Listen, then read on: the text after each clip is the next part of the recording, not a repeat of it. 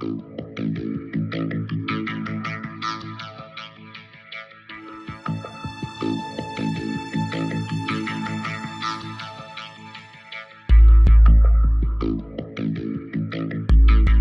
ich freue mich sehr, äh, Herrn Professor Hermann Parzinger zu Besuch äh, zu haben, bei zu Gast bei Lisa Digital, äh, wie sich das so ein bisschen eingeschliffen hat in den letzten Jahren. Ähm, Herr Professor Parzinger ist, glaube ich, allen ein Begriff, den muss man nicht lange vorstellen. Sie sind Präsident der Stiftung Preußischer Kulturbesitz, ähm, prähistorischer Archäologe und Sie haben jetzt zuletzt ein neues Buch geschrieben, das könnte aktueller kaum sein. Das nennt sich ähm, Verdammt und vernichtet Kulturzerstörungen vom alten Orient bis zur Gegenwart.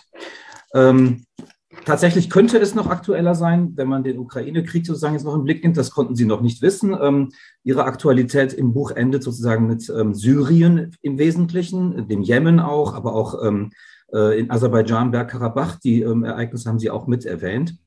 Ähm, aber Sie zeigen eben auch, und das ist mir vielleicht zu Beginn wichtig, dass wenn wir von Kulturzerstörungen sprechen, haben wir in der Regel natürlich jüngere Ereignisse im Blick. Wir denken vor allem an den IS, an Palmyra und ähnliche Ereignisse. Aber Sie zeigen in Ihrem Buch, dass es eigentlich überhaupt gar kein modernes oder neues Phänomen ist, sondern dass Kulturzerstörung ein sehr, sehr, eine sehr, sehr lange Geschichte hat. Wie weit reicht die denn zurück, Herr Patzinger? Und die reicht in der Tat sehr, sehr weit zurück. Ich bin ja Archäologe, Prähistoriker und habe gewissermaßen durch meinen Beruf von beiden Seiten chronologisch betrachtet dieses Phänomen ähm, oder bin ich auf das Phänomen aufmerksam geworden. Zum einen, wenn man äh, Grabmäler, die der Skythen zum Beispiel in der Eurasischen Steppe, Großgrabhügel, die ja auch Orte sind, wo Rituale stattgefunden haben, also das Erinnerungsorte waren, ja, die traditionsbildend waren, dass man sowas zum bestimmten Zeitpunkt zerstört hat. Das haben wir durch die Ausgrabungen eben auch feststellen können, wo man ganz bewusst Erinnerung vernichtet hat, unterbrochen hat, um dadurch auch neue Herrschaftssysteme, die man ja aufgrund anderer Quellen nachvollziehen kann, dass es da Veränderungen gab, auch in der ethnischen Zusammensetzung, Zuwanderung und so weiter und solche Dinge wirklich beendet und regelrecht vernichtet hat. Also nicht nur beraubt nach Edelmetall, sondern berichtet hat, also vernichtet hat. Also sowas gibt es durchaus schon sehr, sehr früh. Oder dann bei den, äh, bei den Assyrern, äh, die, wenn sie Städte erobern, oder eben die Babylonier, umgekehrt die, die Assyrer jeweils die Spuren wirklich beseitigen, Reliefs ausmeißeln. Also dieses gegenseitige sich vernichten, zerstören, natürlich über die Kultur und über die Kunstdenkmäler, die ja oft auch eine propagandistische, eine politische Funktion haben, das begegnet einem schon sehr früh als Archäologe bei den Ausgrabungen. Und umgekehrt natürlich sehen wir auch, wie Dinge, archäologische Stätten zerstört werden, gerade wenn man an Syrien denken, der sogenannte Islamische Staat, der, wir haben das alle noch vor unserem Auge, der Denkmäler sprengt, das propagandistisch nutzt oder eben auch die systematische Plünderung antiker Städten, um dann diese Dinge auf dem illegalen Antikenmarkt zu verkaufen. Und wenn man von diesen beiden Enden am Anfang und am Ende mal losgeht und mal schaut, dann, dann findet man eigentlich immer mehr und dann, dann, dann lässt sich so ein, ein Faden regelrecht aufspülen. Mhm. Nun ist es ja so, dass Sie in Ihrem Buch, äh, wir sprechen zwar im Titel von Kulturzerstörungen, aber Sie machen doch eine Begriffsdifferenzierung in Ihrem Buch. Und zwar ähm, verwenden Sie überwiegend eigentlich den Begriff des Ikonoklasmus. Ähm, vielleicht muss man den gleich nochmal ganz kurz erklären, was der eigentlich tatsächlich bedeutet. Und Sie ähm, ja, Sie ähm, differenzieren ihn von dem Begriff des Vandalismus. Also hier geht es offenbar um zwei verschiedene Phänomene, die möglicherweise aber oft synonym verwendet werden. Ähm, vielleicht können Sie uns das ganz kurz erklären. Was ist der Unterschied zwischen Ikonoklasmus, Bildersturm oder eben Kulturzerstörung, intentionaler Kulturzerstörung und Vandalismus? Das ist so das Ikonoklasmus kommt ja aus dem Griechischen, also ein Bild, ein Abbild brechen, wörtlich übersetzt, das gezielte, und das ist für mich auch die Bildzerstörung oder der Bildersturm, das bewusste, egal aus welchen Gründen, ob religiös, politisch, ideologisch, wie auch immer, Zerstören von, von Bildern, von Kunstwerken. Äh, der Vandalismus, das, das wird oft auch so bezeichnet, der, der Bischof äh, Abbé ähm, Henri Grégoire hat ja auch diesen Begriff im Bildersturm der französischen Revolution diesen Begriff des Vandalismus zum ersten Mal geprägt. Ähm, das kann, wenn es besonders tumultuarisch, chaotisch, Verheerungen verursachen, sich auswirkt, dann denkt man, kommt automatisch der Begriff des Vandalismus in den Sinn. Aber Vandalismus ist natürlich viel breiter und hat nicht immer, es ist äh, pure Zerstörungslust und muss nicht immer eine politische oder ideologische oder religiöse Konnotation oder Motivation haben. Das ist eigentlich der große Unterschied. Äh, Vandalismus ist, kann alles Mögliche sein, äh, gedankenlose Zerstörungen und so weiter. Mir ging es schon in diesem Buch darum, auch wenn klar ist, dass die Dinge sich überschneiden. Man bemerkt auch in verschiedenen Ländern, in verschiedenen Sprachen gibt es unterschiedliche ähm, Begriffstraditionen in diesem Kontext. Aber mir war schon wichtig, wirklich die gezielte Zerstörung, um etwas ähm, vergessen zu machen. Und Sie haben gerade schon einige Gründe erwähnt, warum man etwas sozusagen ähm, zerstört, wissentlich, bewusst zerstört. Ähm, da haben Sie ähm, im Wesentlichen eigentlich drei Motive, glaube ich, wie ich ähm, es herausgelesen habe, ähm, ähm, ausfindig gemacht. Ähm, das sind einmal ähm, sozusagen symbolische Motive, die dafür sprechen. Ähm, es sind aber auch religiöse Motive. Und was, glaube ich, doch sehr spannend ist und, glaube ich, doch nochmal eine besondere Berücksichtigung bedarf, ökonomische Motive. Sie sprechen hier von Vermögensumverteilungen. könnten Sie uns das nochmal ganz kurz erläutern? Ja, es ist in der Tat so, dass die, die Gründe, die, die Motivationen sehr, sehr unterschiedlich sind. Also Sie haben schon einige genannt, äh, ideologisch, politisch, religiös. Man kann das dann noch weiter differenzieren nach, nach jeweils den historischen Rahmenbedingungen. Das habe ich in dem Buch ja auch gemacht. Ähm, und immer so ein roter Faden, der sich so unterschiedlich die Motivation auch sein mag, der sich schon durchzieht, ist in der Tat diese, dieser ökonomische Aspekt. Wenn man zum Beispiel sieht, dass in der Antike, in der Spätantike bei der Zerstörung des Serapeums, also dieses Serapis-Heiligtums, einer der bedeutendsten ähm, im ostmediterranen Raum in Alexandria äh, 392 nach Christus eben nicht nur darum geht, sozusagen den Paganismus zu bekämpfen, sondern der Tempelschatz. Man muss sich ja vorstellen, eines der größten Heiligtümer des mediterranen Raumes, Gold, Silber, Edelmetall, sonstige Schätze waren dort gehortet, dem Wirtschaftskreislauf entzogen. Und auf den kam es eigentlich an. Man kann ja nachvollziehen, wie hinterher nach der Schleifung des Tempels, nach der Zerstörung der paganen Kulte, wie dann im Grunde diese, diese Tempelschätze umgesetzt werden und der verantwortliche Bischof Theophilos diese Mittel, diese Macht plötzlich auch einsetzt, um Einfluss zu nehmen auf die Politik des Kaiserhofs in Konstantinopel. Also das ist zum Beispiel so ein Beispiel. Oder in der Reformation, die Bilderstürme der Reformation, wo dann Bilder eben zerstört werden, aber eben, wo man äh, schon Nachrichten findet, wie die Bilder dann sozusagen auf Jahrmärkten in Polen verkauft werden. Ne? Also zu Geld gemacht. Die Nationalsozialisten, die entartete Kunst, wird zerstört, verfolgt in diesem Kampf gegen die Moderne, in dieser Ausrottung der Moderne. Ja, und dann plötzlich kommt man auf die Idee über äh, Hildebrand Gurlitt und andere Kunsthändler ähm, sozusagen des Regimes gegen Devisen über Schweizer Galerien sozusagen diese Werke zu verkaufen. Und vielleicht als letztes Beispiel der Islamische Staat. Einerseits sprengt er die Dinge, weil sie verwerflich sind, oder wir haben alle die Bilder mit den Presslufthämmern im Museum, wo man die bildlichen Werke zerstört. Und andererseits aber plündert man systematisch die äh, antiken Städte nicht um Bildwerke, die man findet, zu zerstören, sondern um sie zu verkaufen. Mhm. Um die Kriegswirtschaft in einer Art Schattenökonomie am Laufen zu halten. Also es gibt viele, viele Beispiele. Das ist wirklich einer der ganz, ganz klaren roten Faden, äh, roten Fäden, die sich durch dieses, durch diese ganze Kulturzerstörung eigentlich ziehen. Das hat ja eine merkwürdige oder eine interessante Dialektik. Auf der einen Seite würde man ja sagen, jemand, der Kulturgüter ähm, wissentlich, absichtlich zerstört, hat sozusagen keinen Begriff von Kultur oder ähm, handelt jetzt um, in Anführungsstrichen barbarisch. Ähm, auf der anderen Seite merkt man ja offenbar, dass es ja doch ähm, ein äh, Bewusstsein dafür gibt, dass diese Dinge, ähm, die zerstört werden, einen Wert haben. Und zwar eben nicht nur einen symbolischen Wert oder einen, ähm, ähm, ja, einen ästhetischen Wert, sondern ähm, einen tatsächlich pekuniären ähm, Wert haben. Also das kann man wirklich versilbern. Und ähm, äh, dieser Widerspruch, ist das praktisch eher ein Widerspruch, der vielleicht eher in der Moderne sozusagen klar wird? Oder wusste man schon in der Antike, in den frühen Zeiten, dass man hier, es hier mit Kunstgegenständen zu tun hat, mit kulturellen Gütern zu tun hat? ich denke schon, dass man das von Anfang an wusste, dass man sich dessen im Klaren war.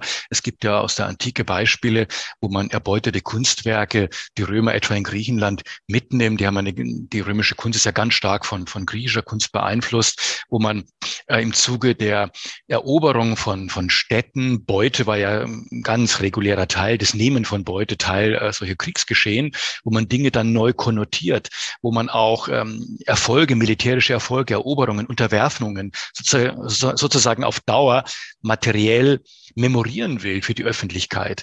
Ähm, also dieser, dieser Wert, vor allem der, der symbolische Wert äh, von solchen Kunstwerken, ähm, das war man sich, glaube ich, schon sehr früh auch bewusst. Es gibt da interessante Beobachtungen auch in der Antike, dass man, wenn ein römischer Kaiser, Caracalla kann man sowas beobachten, wenn er sozusagen verpönt war, dann hat man äh, seine Porträts, soweit man konnte, sozusagen ausgemeißelt. Man hat aber manchmal so ein bisschen was stehen lassen, so dass man nicht nur die Person vergessen machen wollte, sondern man wollte daran erinnern, dass man ihn vergessen machen wollte. Also man sollte noch erkennen, wer hier äh, ausradiert werden soll aus der Geschichte. Ne? Also unglaublich interessante Schattierungen, die sich hier zeigen. Und immer unterstreicht es eigentlich eines, die große Macht der Bilder, ne? die symbolische Bedeutung, propagandistisch, politisch, ideologisch, egal in welcher Periode der Menschheitsgeschichte wir uns befinden. Das spricht so ein bisschen dafür, dass es so ein Akt ist von ein Instrumentarium von politischer Kommunikation. Man kann eben sozusagen ähm, klare, eine klare politische Agenda damit vertreten, wenn man Kultur zerstört oder kulturelle Güter zerstört. Man kann aber auch sozusagen, wie Sie es gerade schon erwähnt haben, ähm, sozusagen das, was man tilgen möchte, irgendwie nochmal paraphrasieren in so einer Kulturzerstörung und damit auch nochmal ähm, deutlich machen, wohin sozusagen ähm, äh, der Hase jetzt laufen soll. Ähm, das heißt, wir haben es hier mit einem ähm, sehr modernen, heute würde ich mal sagen, weil Sie gerade von Bildern sprechen, mit einem sehr modernen Instrumentarium der politischen Kommunikation zu tun, oder? Auf jeden Fall. Aber wie gesagt, das, das, äh, die, die Kraft der Bilder, das ist, wie gesagt, schon in der römischen Antike gibt es äh, zahlreiche Studien eben über die politische, propagandistische Wirkung von Porträts und so weiter. Also da, das ist relativ gut erforscht und das ist wirklich von den Anfängen her eigentlich eine ganz, haben Bilder eine ganz, ganz große Macht. Mhm. Sie haben gerade ähm, davon gesprochen, dass es eben auch um Bewusstsein geht, mit was man es da zu tun hat. Nun ist ja in Ihrem Buch deutlich ähm, geworden, dass mit der Französischen Revolution offenbar nochmal ein neuer, ja, so ein neuer Schritt sozusagen in der Bewusstwerdung ähm, äh, ähm, sich vollzogen hat, was diese kulturellen Güter, was äh, Kunstwerke möglicherweise auch, ähm, ähm, was diese für einen Wert haben. Also nicht nur einen rein finanziellen Wert, einen pekuniären Wert, sondern tatsächlich, dass man, ähm, dass sie eben einen Wert haben für eine Gesellschaft, um sie in irgendeiner Form zu definieren, ihr eine Identität zu verpassen. Ähm, sie sprechen da von der Geburtsstunde des Museums. Können Sie das ganz kurz erläutern? Das fand ich sehr interessant. Ja, es ist so, dass im Grunde in der französischen Revolution natürlich im Zuge dieser Überwindung des Ancien Regimes und alles, was daran erinnert, die Symbole, und das waren natürlich nicht nur Statuen, sondern äh, von, von, von, von französischen Königen, sondern das war letztlich alles, das Kunstgewerbe und so weiter, die Kunst selbst, äh, die Chateaus, äh, die Palais und so weiter. Das war eine unglaubliche Kunst- und Kulturzerstörung. Ähm, das ging so weit, dass man sogar die, die, die Grablegen der französischen Königin Saint-Denis zerstört hat, vernichtet hat, rausgerissen hat, die Knochen, die, die, die Grabplatten. Also ein richtiger, da ist ja der Begriff des Vandalismus dann auch entstanden ähm, von äh, Henri Grégoire, dem Bischof, ähm, der ihn dann geprägt hat. Und das war auch sozusagen durch die Gesetzgebung auch legalisiert, zunächst. Und dann kam der Moment, wo man sagte, im Grunde ist es ja ein Eigentum, das man verstaatlichen sollte und das war ein komplettes Umdenken, dass man sozusagen aus diesem revolutionären Ikonoklasmus rauskommt und sagt, nein, wir enteignen es, wir enteignen sozusagen die Träger des alten überwundenen Regimes, aber wir bewahren es, wir bewahren es für die Gesellschaft. Das war der Begriff des Patrimoine, der dann des Kulturerbes, der letztlich dadurch entstanden ist, das Gefühl dafür einen großen Teils der Gesellschaft und auch, dass der Staat eine Aufgabe hat, eine Aufgabe zum Erhalt des Kulturerbes und letztendlich mündet es dann auch in der Gründung des ersten Museums des des Louvre, wenn man so will, wo dann diese Dinge eben dann bewahrt wurden und auch dann sozusagen im Fortgang auch der Bildungswert für die Gesellschaft erkannt worden ist. Ja, das ist das Spannende, was ich fand. Also, das war mir noch gar nicht so bewusst. Ähm, das hat auch was ja, Ein zweites Beispiel könnte man vielleicht noch anfügen. Das ist, wir haben jetzt in der Moderne, in der Neuzeit zwei große Revolutionen. Die eine steht am Beginn der, der Moderne, letztlich die Französische Revolution und dann die, die Oktoberrevolution in Russland gegen, gegen Ende des Ersten Weltkriegs. Und dort war es so, dass sie ganz ähnlich begann. Ähm, auch äh, Menschen wurden hingerichtet im, Zuge dieser Revolution, aber nur ganz am Anfang äh, gab es einige Zerstörungen. Da hat man sehr, sehr schnell erkannt und deshalb war die Oktoberrevolution nicht ikonoklastisch, nicht als Bildersturm geprägt, mal sehr schnell erkannt, dass es, äh, dass der, die Zerstörung von Kulturerbe, von Kunstwerken keinen Sinn macht. Das ist, wie gesagt, nur vereinzelt passiert. Natürlich hat man die Statuen von Peter dem Großen und anderen Zahn beseitigt, aber man hat es dann automatisch die Schlösser, die Zahnschlösser um Petersburg herum in öffentliche Museen verwandelt. Man hat im Grunde den, das Kunstgewerbe an bestimmten Punkten zusammengezogen und dann in einem unvorstellbaren Ausmaß, gibt da moderne Studien auch der russischen Forschung, verkauft. Die Kronjuwelen, die Kronjuwelen der Zahn, die wurden in den, in den späten 20er, frühen 30ern gab es Verkaufsausstellungen, ja, in Moskau, wo Kunsthändler aus, aus aller Welt geholt worden sind. Und da gibt es Fotos auch, wo die auf dem Tisch liegen und betrachtet werden. Also wir wissen ungefähr, die Eremitage hat äh, circa 25.000 bedeutende Werke verloren in dieser Zeit, die verkauft worden sind, um die Kassen der Weltrevolution zu füllen. Also nochmal ein ganz anderer, ein ganz anderer Aspekt eben. Ja, aber interessant fand ich eben auch sozusagen den Punkt, den Sie gemacht haben, das hat immer auch wieder so eine Wechselfigur praktisch. Ähm, auf der einen Seite ist dann viel zerstört worden, kommen wir zurück zur Französischen Revolution, dann äh, sozusagen das Bewusstsein dafür, das irgendwie zu schützen und zu retten. Auch mit dem Effekt sozusagen, dass viele Kunstwerke und Kunstgegenstände, die völlig privatisiert waren, also sozusagen in der Hand von Adligen vor allem sich befanden oder auch der Kirche, dass sie plötzlich für die Öffentlichkeit zugänglich wurden. Das heißt, ja, ähm, ja. da muss ja auch sozusagen in, den, ähm, in, in, der bürgerlichen Kultur sozusagen auch ein Umschwung, ein Umschwenken wahrscheinlich auch stattgefunden hat, dass man eben plötzlich diese Gegenstände auch ähm, als Repräsentationsgegenstände der eigenen Kultur auch verstanden hat. Auf jeden Fall. Und letztendlich ähm, wenn man so an die Berliner Situation zum Beispiel denkt, die, den Beginn der Berliner Museen, da hat es sich mit Kulturzerstörung zu tun, aber mit Kulturraub. Napoleon hat natürlich die Kunstschätze hier in Berlin, wie aus vielen anderen Orten und besetzten Städten auch, eben nach Paris entführt. Nicht nur die Quadriga auf dem Brandenburger Tor, sondern auch Teile der Gemäldesammlung. All die Dinge, die damals im Schloss waren, die Museumsinsel gab es noch nicht. Als die Dinge zurückkamen und zum ersten Mal der Öffentlichkeit gezeigt wurden, eben weil sie im Berliner Schloss der Öffentlichkeit nicht zugänglich waren, ist überhaupt auch ein Bewusstsein Bewusstsein, dass es eine Sammlung gibt, dass diese Sammlung öffentlich sein muss, entstanden. Und diese, diese Entwicklung war dann gar nicht mehr aufzuhalten. Und letztendlich führte das dann äh, zur, zur, zur, zur Errichtung äh, des alten Museums mit dem besten Architekten der Zeit damals, mit Schinkel und äh, einem der klügsten Köpfe, Wilhelm von Humboldt, als den Verantwortlichen für die Konzeption des Museums. Ne? Also man sieht, Kulturraub ist ja jetzt nicht sozusagen im Zentrum des, des Buches, auch wenn das aber immer wieder eine Rolle spielt. Aber das ist auch so ein Beispiel, wo sozusagen durch, durch Zerstörung oder in dem Fall Raub und die Rückkehr der Funde, das wirklich ins öffentliche Bewusstsein der Bevölkerung kommt, der Gesellschaft kommt und ein die Bevölkerung, auch die Gesellschaft auch ein Anrecht auf das, auf die Begegnung mit dieser Kunst und, und die, die Zugänglichkeit dieser Kunst erhebt. Und das ist ein fundamentaler Wandel. Keine äh, Sammlungen mehr, entweder bis Ende der Reformation eben vor allem religiös konnotiert, noch gar nicht als Kunst gesehen, sondern als, als mhm. Anbetungsgegenstand und danach dann äh, eben äh, als etwas, was nur sozusagen den Adligen in ihren Räumlichkeiten zur Verfügung stand. Würden Sie denn sagen, dass die Musealisierung von Kultur auch dazu geführt hat, Kultur vor Verkauf, also vor, ähm, ja, vor Kunstmärkten oder auch vor Kulturraub zu schützen? In gewisser Weise schon, wobei natürlich, um die Museen zu füllen, natürlich auch wieder Kulturraub begangen worden ist. Mhm. Also die Dinge sind natürlich komplex. Auf der einen Seite ja, und auf der anderen Seite sammeln, begann natürlich eine Sammelgier, vor allem die großen Universalmuseen, die vor allem sich im 19. Jahrhundert, äh, die waren schon früher gegründet, British Museum schon im 18. Jahrhundert, aber die im 19. Jahrhundert bis im frühen 20. Jahrhundert die große Phase des Sammelns hatten, äh, in Kolonialgebieten, aber auch äh, da, wo man die Wurzeln der europäischen Zivilisation suchte, dann war er Wettlauf von Archäologen im Nahen Osten, Ägypten, Mesopotamien. Da ist natürlich vieles dann auch äh, in diesem, in diesem Sammelwahn, möchte ich mal sagen, der wissenschaftlich wohl begründet war.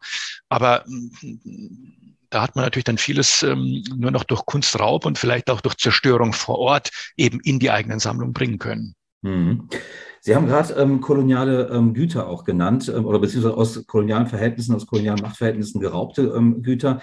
Ähm, das ist, äh, würde ich sagen, bis heute eine Zäsur, die uns ja bis heute beschäftigt. Ähm, gerade wenn man auch an äh, heutige Ausstellungsräume denkt, wie die befüllt werden mit, mit möglicherweise Objekten, Artefakten aus kolonialen Zusammenhängen. wie verhält es sich mit den kolonialen Kulturzerstörungen, die es in der Geschichte gegeben hat? Und wie sehr beschäftigen die uns heute noch? Nun, ich glaube, wir beschäftigen uns die letzten Jahre erstmals wirklich ernsthaft und intensiv damit. Das gab in der Vergangenheit immer wieder gewisse Ansätze dazu. Es gab auch äh, von afrikanischen Staaten gewisse Versuche in den 70er Jahren, auch in den 80er Jahren, Kulturgüter zurückzubekommen, was von europäischen Museen äh, nicht ernst genommen wurde, abgebügelt wurde. Aber es ist natürlich jetzt auch bedingt durch bestimmte Großprojekte, solches Grand Projet wie das Humboldt-Forum in einem wiederaufgebauten Schloss mit solchen Sammlungen. Das führt natürlich zu sehr emotionalen und kontroversen Debatten, was auch gut ist ist äh, und hat natürlich schon sein Umdenken in unserer Gesellschaft geführt. Ich meine, nicht nur was die Museumssammlungen und deren Zusammenstellung, deren Geschichte betrifft. Man muss sich ja auch klar machen, äh, es liegt ja auch noch nicht so lange zurück, dass einer der äh, früheren Bundestagspräsidenten von einem äh, Völkermord sprach im Hinblick auf die Herere und Nama und das, was Deutsche in ehemals deutsches Westafrika begangen haben. Also das ist, glaube ich, schon ein gesamtgesellschaftlicher Wandlungsprozess. Ich habe es im Buch ja dargestellt, nur exemplarisch anhand drei Beispielen. Einerseits, was die, die spanischen Konquistadoren in Mesoamerika und in Südamerika äh, vollbracht haben. Das war ja wirklich ein Genozid durch das Einschleppen von Krankheiten, aber natürlich auch durch Massaker, durch die komplette Zerstörung und Vernichtung äh, der, der, der, der Megacities, die dort ja schon gab. Eine städtische Kultur mit Heiligtümern. Wir haben ja sogar Darstellungen wie Berge von, von Kodizes, also in dieser Hieroglyphenschrift der Maya und Azteken verbrannt worden sind von, von, von Geistlichen. Also was hier wirklich an, an Wissen verloren gegangen ist, das mag man sich gar nicht ausmalen.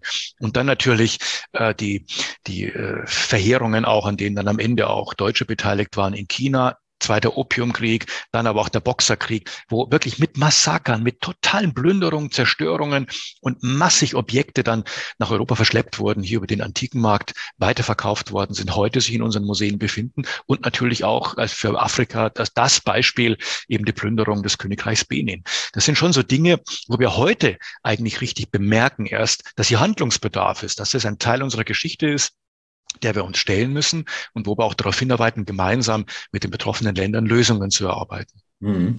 Das ist insofern auch sehr interessant, finde ich, Herr Patzinger. Ähm, ähm, das klingt vielleicht ein bisschen ketzerisch, aber wenn sozusagen Kulturgüter für die Identität ähm, ganzer Gesellschaften von zentraler Bedeutung sind, wie Sie das in Ihrem Buch ja auch klar machen.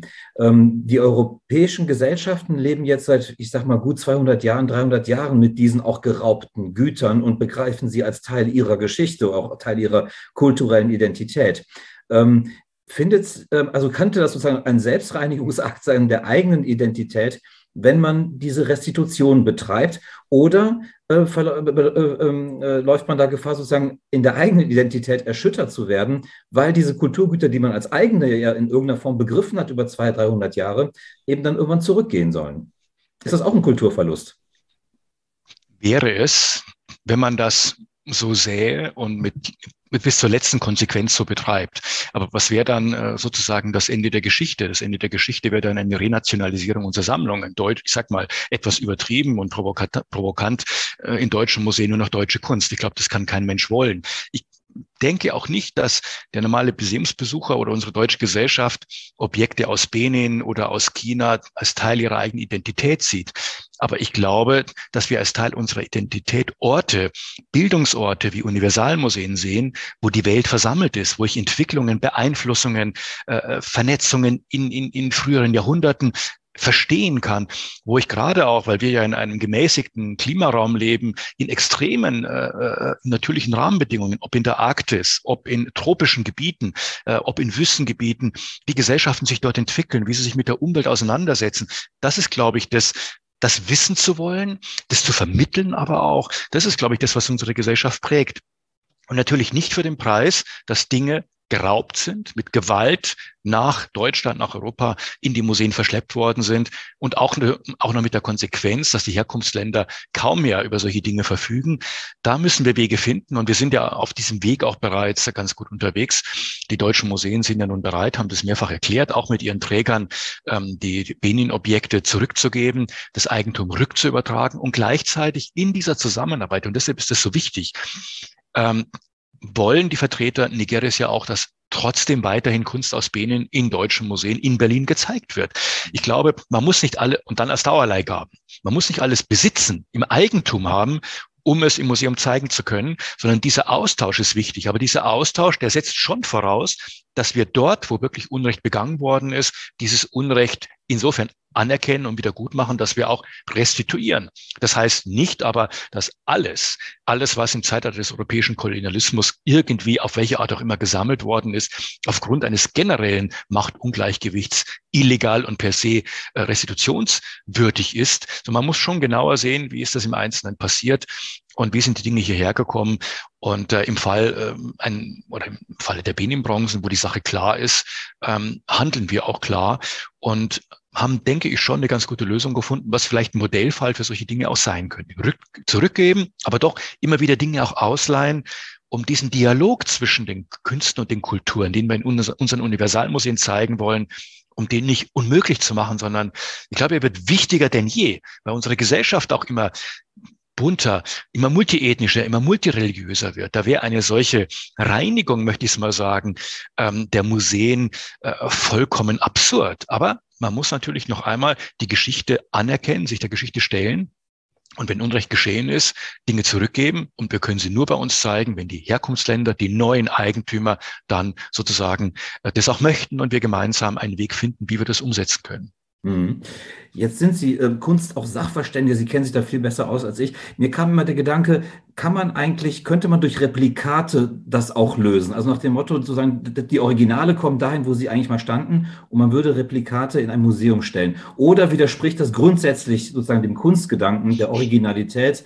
Ähm, würde man sich als Museumsbesucher sozusagen betrogen fühlen, wenn man vor einem Replikat der Benin-Bronzen beispielsweise stehen würde, die genauso aussehen, ähm, vielleicht auch in einer digitalen Form, dass sie, weiß nicht, irgendwie da ähm, äh, projiziert werden oder wie auch immer. Da gibt es ja viele Möglichkeiten, ähm, so da in dreidimensionaler Form das zu machen. Ist das denkbar oder ist das letztendlich dann doch kein wirklicher Kunstgenuss mehr, wenn man sozusagen Replikate sehen würde und das aber auch kontextualisieren würde, warum hier Replikate stehen und wo die Originale stehen? Also ich glaube, dass das keine Zukunft für die Museen wäre. Man kann natürlich heute Repliken anfertigen, die der Laie, der normale Museumsbesucher gar nicht vom Original unterscheiden kann. Ähm, aber dennoch, ich meine, es gibt ja fantastische äh, Musikaufnahmen, DVDs äh, von Philharmonieorchestern. Warum muss man trotzdem in die Philharmonie gehen? Also ich glaube schon, dass das Original, der mhm. Ort auch in einem Museum, dass es wichtig ist, dieses Erleben. Und dass es auch wichtig ist, zu wissen, dass es original ist. Wir wollen den Besucher ja nicht belügen. Ich glaube, wenn man, wenn der Besucher wüsste, alles, was nicht aus Deutschland stammt, auf der Berliner Museumsinsel, ist Replik. Nehmen wir nur mal an, ganz theoretisch dass man da nicht mehr hingehen würde, dass das seinen Reiz komplett verliert. Mhm. Die schließt umgekehrt aber nicht aus. Wenn man bestimmte Dinge zurückgibt, weil sie sozusagen belastet sind, äh, illegal erworben worden sind, geraubt worden sind. Und man sagt, um das Narrativ einer Ausstellung einfach wirklich, da keine Lücke zu haben, dass man dann eine Kopie anfertigt, eine Replik und die zeigt, aber dann ganz klar auch als, als Replik beschreibt und der Besucher mhm. sofort weiß, okay, das ist eine Replik, auch mit dem Grund, warum ist es hier eine Replik? Ne, das, das kann man machen. Aber ich glaube, im, im zweiten auch, das ist ein weiteres Argument, wenn wir mal ganz theoretisch, wir geben alle Benin-Bronzen zurück und lassen ein paar Repliken, die wir anfertigen, die zeigen wir in unseren Museen. Das entbindet uns ja auch und unsere Partner in Nigeria, gemeinsam einen Weg zu finden. Letztendlich ist es ja auch ein, irgendwo schon eine Art gemeinsames kulturelles Erbe. Für die Nigerianer anders als für uns, logischerweise. Aber ich glaube, dadurch, dadurch, dass man das, diesen Weg nicht in dieser Radikalität geht, von einzelnen Objekten ausgenommen, ist man auch gezwungen, einen gemeinsamen Weg zu finden. Und das ist das Interessante. Wir wollen schließlich ja auch, und das ist die große Chance heute der Debatte und auch letztendlich des Humboldt-Forums, auch wenn es noch auf dem Weg ist und da noch nicht ganz angekommen ist, aber die große Chance ist, ein neues Verhältnis zum globalen Süden zu entwickeln. Aber das kann man nur, wenn man sich auf diesen Weg gemeinsam begibt. Mhm. Und insofern ja. werden, werden Repliken einfach ähm, eine schnelle Seitenausfahrt, die uns aber beide Seiten nicht weiterbringt. Mhm. Ja, sehr interessant. Ähm, zum Abschluss nochmal sozusagen nochmal Kulturzerstörung in Zusammenhang mit Kriegen. Ähm, da sind wir ja auch sozusagen in einer sehr aktuellen äh, Debatte jetzt oder in sehr aktuellen Zusammenhang. Aber das nochmal ganz kurz historisch. Sie machen das in Ihrem Buch deutlich, dass der Erste Weltkrieg sozusagen eigentlich der erste Krieg war, in dem man sich bewusst wurde oder in dem man bewusst sozusagen Kulturgüter zerstört hat, weil man eben damit eine kriegsstrategische Absicht verfolgte. Ähm, könnten Sie das nochmal ganz kurz erläutern? Erste Weltkrieg, der ja eigentlich der erste industrialisierte Massenkrieg ist, gewesen ist, so mit, mit, mit Millionen von, von Opfern. Ähm, dort gab es eben diese intentionellen Kulturzerstörungen eben gerade nicht. Es gab es am Anfang Ganz zu Beginn, mhm. als die deutsche Armee eben vor allem die Gebiete Flanderns erobert hat, hat man der berühmte Beispiel eben äh, die, die, der Brand äh, der, der alten Bibliothek, Universitätsbibliothek von Löwen. Äh, man hat auch den Stadtkern zerstört, auch einige, einige andere äh, Städte in Flandern mit bedeutenden historischen frühneuzeitlichen Stadtkernen hat man zerstört. Das kam auch zu Massakern an Zivilbevölkerung. Da ist bis heute nicht so ganz klar, was eigentlich der Grund dafür war. Es wird behauptet, da wären irgendwelche äh, Anschläge gewesen. Man hätte plötzlich geschossen auf die deutschen Soldaten von der Bevölkerung. Das ist aber alles gar nicht bewiesen. War natürlich propagandistisch, war das ein Desaster. Zum ersten Mal ist in der, in der Weltöffentlichkeit, in der nicht deutschen Weltöffentlichkeit, also vor allem die englische und amerikanische Presse, der Begriff des Holocaust. Ja, man hat den Holocaust von Löwen geprägt, weil die Deutschen dazu gewütet haben und der Begriff der Hunnen als Schimpfname im Ersten Weltkrieg für die Deutschen ist damals geprägt worden aufgrund dieser Ereignisse, also das hat man sehr schnell gelassen und gemerkt, äh, dass das eigentlich fatal ist, verheerend für die eigene, für die, für die eigene sozusagen, für die Sicht auf, auf wie man gesehen werden will. Man wollte ja nicht als, als, als barbarisch gesehen werden. Und äh, die Beschließung eben der Kathedrale von Reims ist damals begründet worden, nicht durch irgendwelche kulturzerstörerischen Absichten, sondern angeblich war auf dem Turm ein Beobachtungsposten für die Artillerie. Das könnte man dann als Kollateralschaden betrachten, aber in Flandern ist es wirklich, und da hat man sich gar nicht lang bemüht, das zu entschuldigen. Das ist ähm, wirklich äh, bemerkenswert gewesen, ähm, ob das sozusagen ein, ein, eine Aversion eines Protest, so eine These gab es mal eines protestantisch geprägten äh, preußischen Offizierskorps war gegen diese äh, katholischen alten katholischen Stadtzentren. Man hat ja schon vorgehabt, diese Gebiete in das Reich zu integrieren. Weiß ich nicht. Das ist vielleicht auch sehr, sehr spekulativ alles. Wir wissen es nicht genau. Hm. Wenn man von ähm, Kultur, äh, oder Kulturzerstörung in Kriegen spricht, dann ähm, kam auch bald die, die Idee auf, wie man ähm, Kulturgüter schützen kann in Kriegen. Und wir befinden uns ja im Vorfeld sozusagen des Ersten Weltkrieges, als die ersten Überlegungen, die ersten Initiativen gestartet werden. Interessanterweise auch gerade aus Russland offenbar von den Zaren jeweils, mhm. ähm, sozusagen die im Vorfeld der Hager ähm, äh, Landkriegsordnungen. Und ähm, ja, seitdem wird Kultur ähm, gut versucht, auch in Kriegen zu schützen. Ähm, wir sehen, und das schreiben Sie in Ihrem Buch ja auch, wie schwierig das ist. Also das ist ähm, offenbar, ähm, hat es nichts wirklich viel besser gemacht. Ähm, es gibt weiterhin Kulturzerstörung in Kriegen. Wir erleben das jetzt auch gerade in der Ukraine, ähm, haben es in Syrien erlebt, aber auch in zig anderen Konflikten, die ja auch überall immer wieder äh, stattfinden und von denen wir eher weniger erfahren. Ähm, das heißt, ähm, ein Dilemma, das wahrscheinlich so schnell nicht zu lösen ist. Und da kommen Sie ähm, mit dem Begriff auf, der hat mich ein bisschen ähm, hellhörig gemacht. Sie sprechen von robuster, ja, von robusten Einsätzen, um Kulturgüter in Kriegen zu schützen. Das klingt erstmal so, als wenn man um einen Begriff herum wollte, äh, wenn man von robusten Einsätzen spricht. Was genau verstehen Sie darunter? Was genau meinen Sie damit? Ja, es gibt eine Debatte, das ist vor allem, hat sich das nochmal entzündet nach den Zerstörungen im Nahen Osten durch den IS, ähm, zu sagen, es gibt ja so ein Konzept schon länger, um Massaker und Gräueltaten an, an bestimmten Bevölkerungsgruppen zu verhindern, dieses Responsibility to Protect. Mhm. Also die Verantwortung, fast Verpflichtung zu reagieren der Weltgemeinschaft. Ähm, und es gibt so eine Debatte, es gab vor einigen Jahren auch mal in der UN so eine Debatte darüber, inwieweit es auch für Kulturgüter gelten muss. Es ging ja inzwischen so weit, dass man bewusste Zerstörung von Kulturgütern auch als, als Kriegsverbrechen, Verbrechen gegen die Menschlichkeit äh, klassifiziert. Nicht nur einen klassischen Genozid, sondern eben auch den kulturellen Genozid, wenn man so will, weil man einfach weiß, welche Bedeutung das für die Identität einer Bevölkerung hat. Und viele dieser Zerstörungen, gerade der jüngsten Zeit, haben ja genau das Ziel, die, diese Erinnerungs-, dieses kollektive Gedächtnis einer Gesellschaft auszulöschen. Aber wirklich dann vor Ort es zu verhindern, ist einfach extrem schwierig. Denn ob das der islamische Staat ist, wir haben ja gesehen, welche Kraftanstrengung es gekostet hat, ihn aus Nordsyrien und, und Nordirak zu vertreiben und letztendlich zu besiegen. Ähm, da kann man nicht einfach so ein paar Kulturblauhelme hinschicken und die umstellen dann mal Palmyra und sagen, Moment, also hier bitte nicht.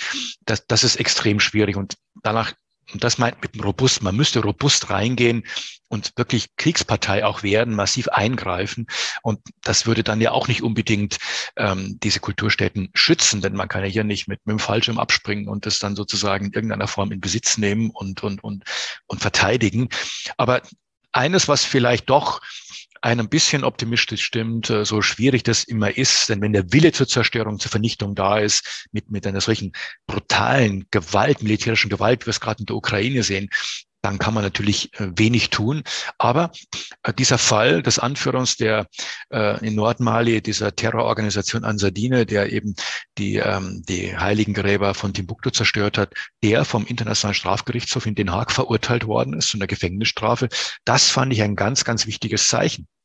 Hm. Und es wäre natürlich wichtig, dass in ähnlichen Fällen vielleicht auch eines Tages russische Verantwortliche des, der russischen Armee oder auch der Politik vor Gericht stehen, die für die Dinge verantwortlich sind, die jetzt in der Ukraine passieren, nicht nur die Massaker an den Menschen, aber eben auch die systematische Zerstörung von Kulturgütern und von kulturellen Städten, äh, um der Ukraine, der man, der, der man ihre Staatlichkeit abspricht, aber nicht nur das, sondern auch ihre, ihre kulturelle Identität, ihre Geschichte, das ist, das wirkt wirklich sehr, sehr anachronistisch, wie, wie dieser Krieg unterlegt wird. Und insofern glaube ich, wäre es, wäre es wichtig, wenigstens im Nachgang zu reagieren. Das heißt, robust muss nicht unbedingt nur militärisch heißen, sondern könnte in dem Fall auch ähm, ja, äh, justiziell sozusagen zu verstehen sein, dass man das strafgerichtlich oder strafrechtlich danach sozusagen einholt und ähm, äh, bestraft entsprechend. Genau, dass man das klar ist, ähm, das bleibt nicht ungesühnt. Es wird bestraft, wenn man die Möglichkeit des Zugriffs natürlich hat, wobei man kann solche Prozesse auch führen, auch wenn man die Person, wenn man die Person, die Verantwortlichen kennt, auch wenn man ihrer nicht habhaft wird. Auch das wäre schon mal ein Zeichen, denn eine solche Person, die dann mit internationalem Haftbefehl gesucht ist, ist dann schon mal in seiner Bewegungsfreiheit ein bisschen eingeschränkt. Ich glaube, das ist ein wichtiges Zeichen, was die Weltgemeinschaft setzen könnte und ich glaube auch setzen will. Mhm. Mir fällt noch eine allerletzte Frage auf, Herr Patzinger, und zwar, oder ein. Ähm, wie steht es eigentlich um die, ähm, ja, um das ähm, Abreißen von Denkmälern, um die Umwidmung von Straßen, ähm, die ja auch für uns sozusagen eine, ein historisches Gedächtnis ja auch irgendwie bergen.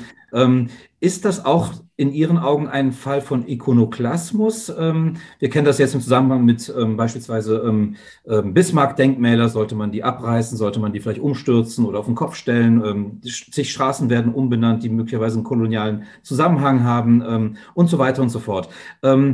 ist das auch ein ein Akt sozusagen des Vergessenmachens. Ähm, äh, sollte man das auch erinnern? Kann man das irgendwie vielleicht konstruktiver irgendwie anders lösen, dass man sozusagen die Namen möglicherweise beibehält, aber vielleicht mit einer Tafel noch versieht und ähm, ja, also was, wie würden Sie es einschätzen? Ist das, ähm, diese Debatte ist ja sehr virulent gerade, ähm, dass man eben von vielen ja. ähm, Gruppen eben fordert, diese Sachen abzureißen und, und, und aus dem Gedächtnis auch zu tilgen in dem Fall. Ich glaube, das muss man sehr differenziert betrachten. Wenn bestimmte Gruppen jetzt einfach hergehen und Bismarck-Denkmäler Bismarck -Denkmäler umstürzen oder beschmieren, dann ist es für mich ein, dann ist es noch nicht mal Ikonoklasmus, das ist Vandalismus. Ich finde, man muss Geschichte äh, schon in ihrer Zeit und geschichtliche Personen in ihrer Zeit sehen. Das heißt nicht, dass man sagt, ja, damals gab es halt den Kolonialismus und so weiter und da wurden halt Menschen auch umgebracht äh, oder versklavt. Das war halt so. Das meine ich damit nicht. Ähm, und deshalb bin ich schon dafür, dass man Straßennamen von deutschen Kolonialbeamten, Offizieren der Kolonialarmee, die wo nachweislich Verbrechen, Gräueltaten begangen worden sind. Äh, nach denen muss man nicht Plätze und Straßen heute in Deutschland benennen. Mhm. Aber dafür gibt es Prozesse. Und ich finde auch, dass es nicht unbedingt notwendig ist. Das gibt dieses Beispiel am Hafen von Bristol, wo die Statue, Bronzestatue eines, eines äh, englischen Sklavenhändlers immer noch stand. Das wahrscheinlich, die Leute wussten wahrscheinlich gar nicht mehr, wer das ist. Ja, deshalb stand der da noch. Ähm, der muss da nicht stehen. Ähm, aber dass eine Gruppe jetzt jetzt hergeht und dieses, ähm, dieses Monument, äh, dieses Denkmal, diese Statue einfach in, in den Hafen, das Hafenbecken stürzt, das finde ich geht nicht. Wir leben in einer demokratischen Gesellschaft, eine Gesellschaft, die sich diesen Debatten auch stellt und stellen kann, die Mechanismen hat, äh, die, die man nutzen kann, um, um für die Beseitigung solcher Denkmäler zu sorgen. Und ich finde, die muss man auch nutzen. Ja, sonst äh, ist es die Diktatur der Willkür. Es gibt vielleicht eine andere Gruppe, die ganz andere Denkmäler schrecklich findet und einfach nachts hergeht und die abräumt. Ich meine, so geht es nicht. Dafür ist, wir sind ein Rechtsstaat und der hat dafür noch einmal hat ganz klare Mechanismen. Also das halte ich für, für ganz zentral. Aber dass man darüber nachdenkt, dass es eine gesellschaftliche Debatte gibt, das, das finde ich schon wichtig. Aber, aber kein einfaches Entsorgen auch. Und bestimmte Denkmäler, Sie haben es in Ihrer Frage genannt, wenn es jetzt um Bismarck geht, den kann man nicht nur auf den Kolonialismus äh, äh und die, und die Kongo-Konferenz reduzieren. Das wäre ein bisschen, ein bisschen einfach. Ähm, aber da kann man kontextualisieren und die Kontextualisierung, Erklärung durch, durch, durch Beschilderung entsprechend, das ist, glaube ich, ein Medium, was wichtig ist. Wir wollen Geschichte, auch schwierige Geschichte ja nicht komplett vergessen, sondern wir müssen, müssen genau die ja erinnern Aber wir wollen nicht so weit gehen, dass wir die schwierige Geschichte durch Denkmäler für Verbrecher erinnern. Ja, das, das glaube ich, oder Straßennamen, das geht dann zu weit. Wir haben ja heute auch keinen Adolf-Hitzler-Platz mehr, glücklicherweise. Hm. Nee, genau das äh, wäre mir auch wichtig gewesen. Also man kann natürlich, ähm, äh, es geht ja, wenn man solche Symbolakte sozusagen in die Öffentlichkeit setzt, wie ein Denkmal, dann geht es ja schon darum, dass man sich gerne an etwas erinnern möchte oder, das, oder darauf irgendwie vielleicht sogar stolz ist oder wie auch immer. Aber wenn man die jetzt ganz wegnimmt, dann ist für jüngere Leute möglicherweise auch die Möglichkeit der Auseinandersetzung damit, mit Geschichte sozusagen, ja. ähm, denen ja irgendwie auch genommen. Und ähm, insofern denke ich auch, eine vernünftige Kontextualisierung ist vielleicht sinnvoller als sozusagen das Tilgen aus dem öffentlichen öffentlichen Raum. Genau. Ja, ähm, dann danke ich Ihnen sehr für das Gespräch. Ähm, Gerne. Ich habe äh, Ihr Buch sehr gern gelesen und es lässt einen natürlich am Ende, glaube ich, nicht besonders optimistisch blicken, denn Sie, äh, Ihr Ausblick ist eigentlich eher ein pessimistischer.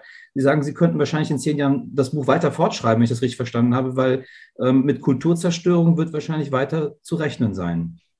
Ja, man muss da wahrscheinlich gar keine zehn Jahre warten. Man könnte jetzt schon einige Kapitel wieder anführen mhm. und anfügen. Und ähm, ja, das ist umso wichtiger. Es ist eine Ihrer letzten Fragen, dass die Weltgemeinschaft wirklich reagiert, dass es auch noch einmal Menschenleben sind immer das Allerwichtigste dann kommt lange nichts und dann, dann kommen die Steine, wie man so schön sagt. Na, ich will nicht sagen, Steine sind wichtiger als Menschenleben, aber es ist eben auch wichtig für die Menschenleben, für ihre Identität.